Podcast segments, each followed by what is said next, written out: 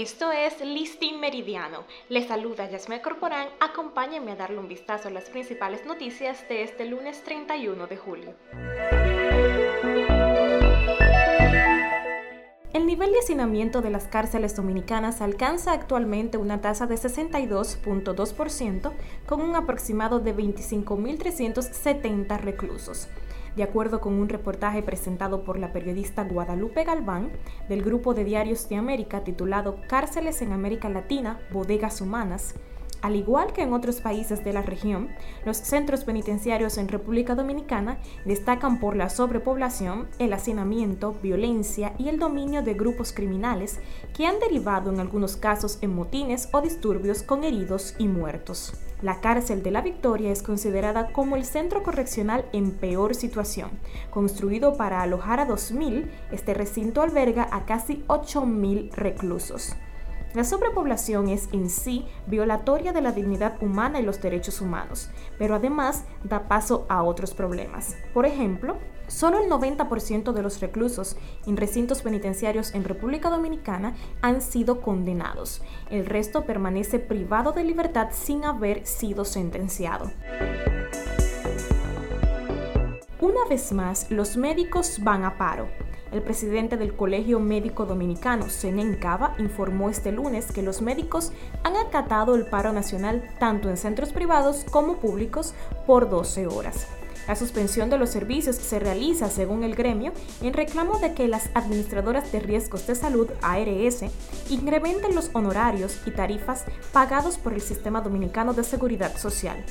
Senencaba dijo que están atendiendo las emergencias y los pacientes críticos. Indicó que han recibido reportes desde Mao, Santiago Rodríguez y Dajabón.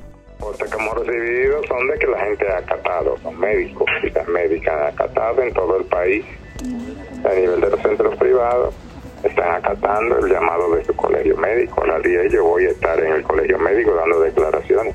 Doctor, entonces, ¿están atendiendo las emergencias? ¿Cuáles son los otros? Claro, y los pacientes críticos. ¿Estarían dispuestos ustedes a un levantamiento si lo llama el gobierno? Tiene que tener propuesta porque de ya de qué más se puede hablar. Exacto. Como tres meses, casi para cuatro hablando.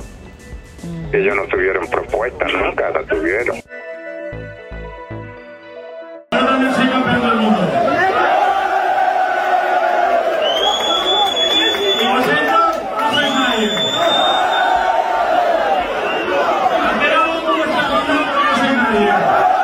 Así reaccionó Gerard Piqué ante las personas que corearon Shakira Shakira en la celebración por el fin de temporada de su liga de fútbol Kings League. En un video que circula en redes sociales, el futbolista retirado se nota molesto luego de que los presentes lo interrumpieran al mencionar el nombre de su expareja cuando intentaba ofrecer su discurso como parte del evento.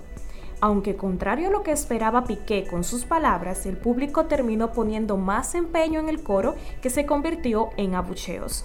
El 4 de junio de 2022, la cantante colombiana y Piqué anunciaron su separación tras 12 años juntos y dos hijos en común. Y desde ese momento el artista no le ha dejado de lanzar dardos al español y con ella toda su fanaticada.